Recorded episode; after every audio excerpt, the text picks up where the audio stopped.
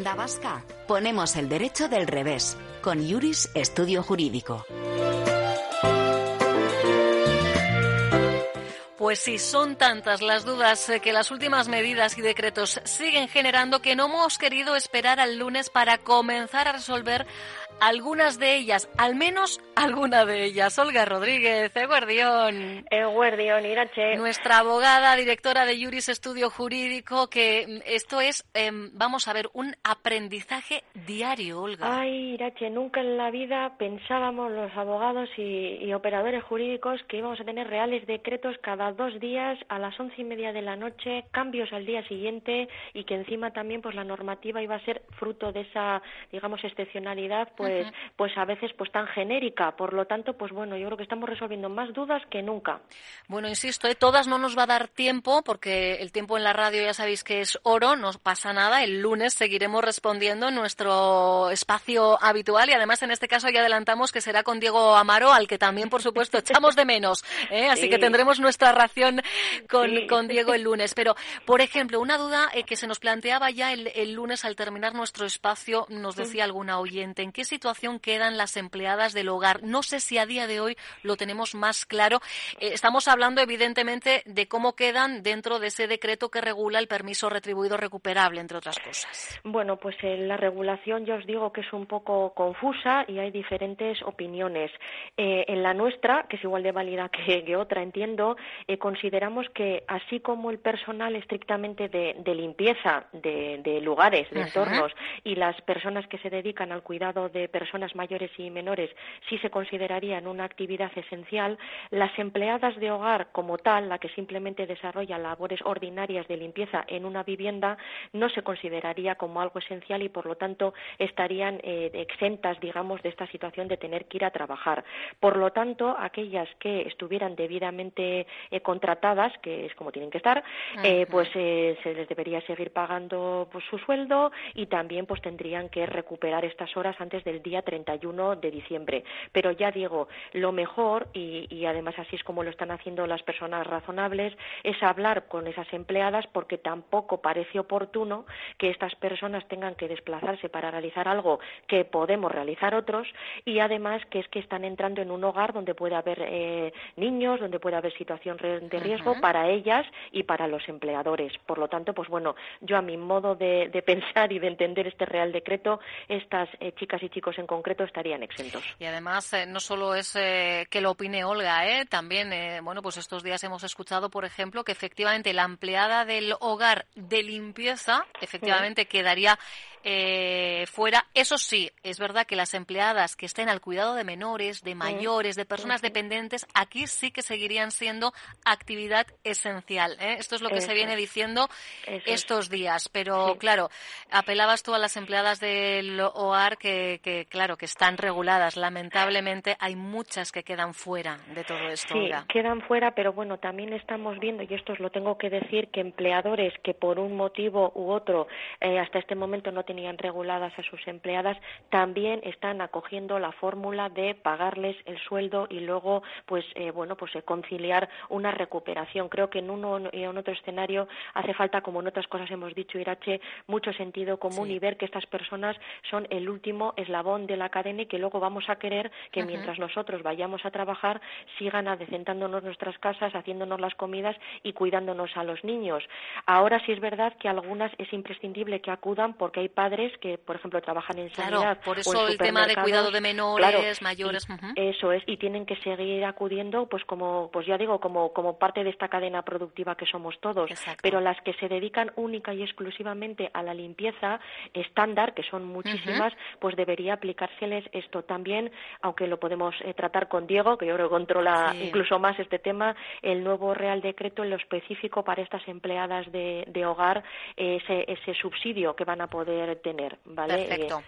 Me lo apunto. Subsidio empleadas hogar para entrar un poquito más al detalle en profundidad. el lunes. Y eh, este pasado lunes a la pregunta qué pasa con los trabajadores a los que el decreto que regula ese permiso retribuido recuperable les haya cogido o pillado en, ERTE. Bueno, decíamos claramente que el que está en ERTE seguirá en ERTE. Y claro, quizá dábamos por hecho que no iba a haber más ERTES durante este periodo de ocho días No es el caso. No, no, no es el caso. Ya también mm, os vuelvo a indicar eh, la regulación, pues un poquito dispersa, pero yo creo que la mayor parte entendemos que eh, las empresas pueden seguirse acogiendo o bien a alerte o bien a esta a esta situación nueva de, de permiso retribuido, pero sí con un periodo máximo entre lo que sería el 30 de marzo y el 9 de abril, de acuerdo, que es el, durante lo que dura este periodo retribuido, ¿vale? Pero sí entendemos que sí se podría seguir presentando un ERTE por si se prohíbe trabajar como consecuencia de la fuerza mayor.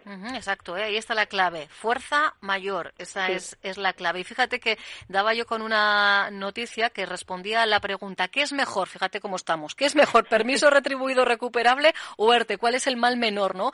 Y claro, eh, en este caso, en, en, esta nota en concreta, eh, decían, hombre, mejor el permiso retribuido recuperable que el ERTE. ¿Por qué? Lo leo textualmente. Porque a no ser que la empresa lo complemente con un 30%, en el ERTE el trabajador cobra el 70%, mientras que con el permiso retribuido vamos a cobrar el 100%, incluidos todos los conceptos salariales, aunque luego haya que recuperar esas horas. Sí, sí, hombre, Irache, también hay que tener en cuenta, pensando en el trabajador y también pensando en las empresas, para las empresas también es un gran esfuerzo tener que pagar esos salarios.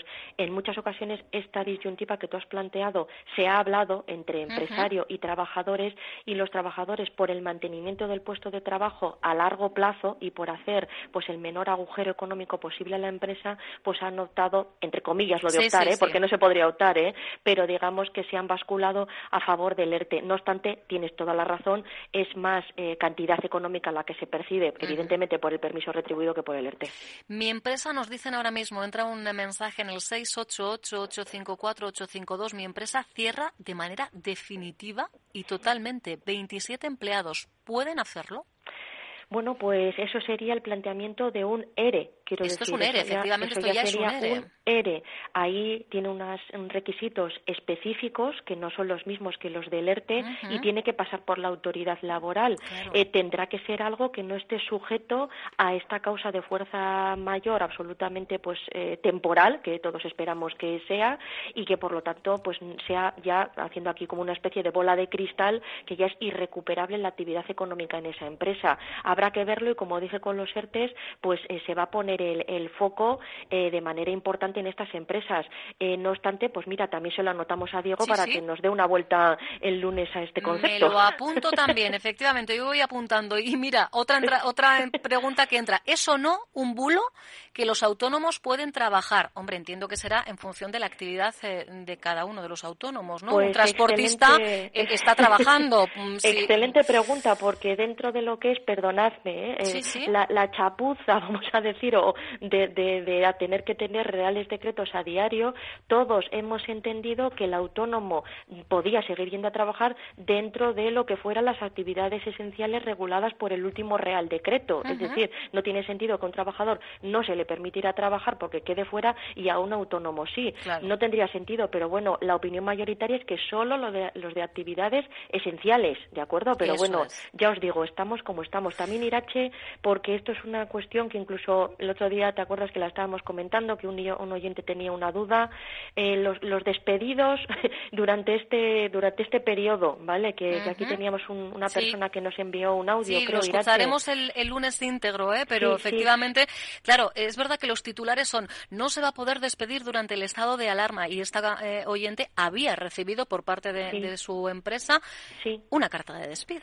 Ahí está, ahí el lunes lo contaréis eh, desarrollándolo, pero se empieza a aplicar este Real Decreto desde el día 28 por lo tanto, chicos, claro. Eh, creo que, lo que creo que ya iba fuera de fecha entonces. Vale, vale, pues entonces creo recordar. Mm. además eh, creo recordar que la que la ministra indicó que no tendría efecto retroactivo, ¿vale? Con lo cual quiere decir que es desde el momento en el que se publica y esto creo que fue el 28, ¿vale? Pues vale. sirve de referencia. Sí, sí, no, es importante, es una referencia importante. Y hay una, oh, bueno, claro, insisto, aquí hay hay casos, eh, cada persona yo creo que somos un, un caso concreto. Nos ponemos en, en coyuntura. Una empresa eh, con un ERTE que afecta a parte de, su plantilla. Uno de los trabajadores que permanece todavía en activo coge baja. Mm, ¿Puede la empresa contratar a alguien de bolsa de trabajo o debería sacar a un trabajador trabajadora del ERTE. Yo no sé si tenemos respuesta para esto, Olga. Mira, eh, lo, que, lo que nos indica en situaciones normales es que eh, antes de acudir a la bolsa eh, podríamos tirar de, otro trabajador al que se le haya aplicado esta medida. Lo que pasa que habrá que ver la capacitación de ese empleado, si está, si tiene la capacidad suficiente para, para acceder a ese puesto de trabajo y cuáles son sus circunstancias personales. Yo entiendo, y es así un poco la normativa en derecho laboral, que siempre hay que intentar pescar, quiero decir, dentro de lo que ya tienes eh, en casa, pero claro, habrá que ver las, condiciones especiales de ese puesto de trabajo. Perfecto. Bueno, pues insisto, ¿eh? una duda que si os sirve también para vuestro contexto actual, por eso las dudas, aunque sean tan particulares, las lanzamos por si nos pueden servir también para, para nuestras propias circunstancias.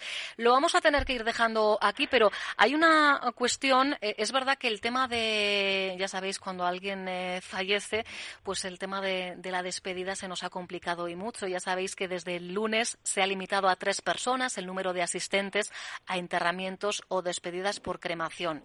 Eso es importante saberlo. Pero claro, nos preguntaban, y claro, ¿yo cómo me puedo desplazar sin problema? Yo que trabajo tengo un certificado de, empresa específico. De hecho, ahora el gobierno vasco incluso ha lanzado un formulario específico que están rellenando eh, eh, las empresas. Pero claro, como particular, si me paran, esto, esto es un sin vivir, ¿eh? ¿eh? Sí, porque además el certificado de, de función no se da en el momento. Quiero decir, se tarda un tiempo en tramitar y en adquirir. Ahí lo que se está recomendando es que las propias eh, funerarias y las empresas encargadas puedan emitir algún documento que acredite eh, pues que bueno que están prestando ese servicio y que bueno se va a desarrollar incluso el ayuntamiento en los casos de, enterramientos de cómo su funcionario pues va, va a proceder a realizar ese servicio eh, ese día. Por ahí podría pues bueno pues justificarse. Si es cierto que luego también cuidado con los desplazamientos en coche porque en principio solamente ya sabéis uno, por vehículo salvo situaciones excepcionales pero creo que ese podría ser el documento acreditativo eh, ahora para salir un poco del paso. Irache, una cosa sí todo el mundo que tenga dudas también con respecto al tema de los alquileres, porque esto está siendo también pues un, Otro ¿vale? Pues si la gente quiere plantear dudas sobre ese tema, las pues respondemos el lunes, claro. irlas respondiendo poco a poco eh, también. ¿eh? Era nuestra intención, ¿eh? Hoy también entrar eh, en parte, al menos en, ese nuevo decreto, nuevas ayudas, pero insisto, el tiempo en la radio es el que es, así que mm, mira, cogemos en este caso la pelota que nos lanza Olga, si ya tenéis dudas concretas en torno a vuestra propia situación, bien porque seáis inquilinos o arrendadores. Hacednoslas llegar al 688-854-852 y le freímos a preguntas a Diego Amaro este próximo lunes. ¿eh? Intentaremos responderlas a todos y a todos paciencia, tranquilidad y que también, pues bueno, hacemos lo que podemos con el tiempo que tenemos. ¿eh? O sea, que, esto nunca había pasado. ¿eh? Tanto Real Decreto seguido, nunca habíamos tenido que estudiarlo. No te puedes imaginar cómo agradezco que estés ahí, que estéis ahí. un abrazo enorme, Olga. A todos, un abrazo abrazo, agur.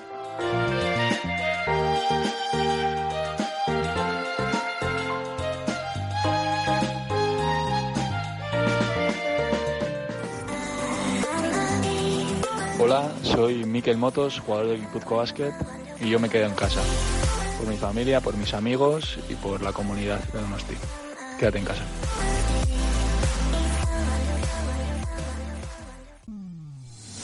Onda Vasca la radio que cuenta.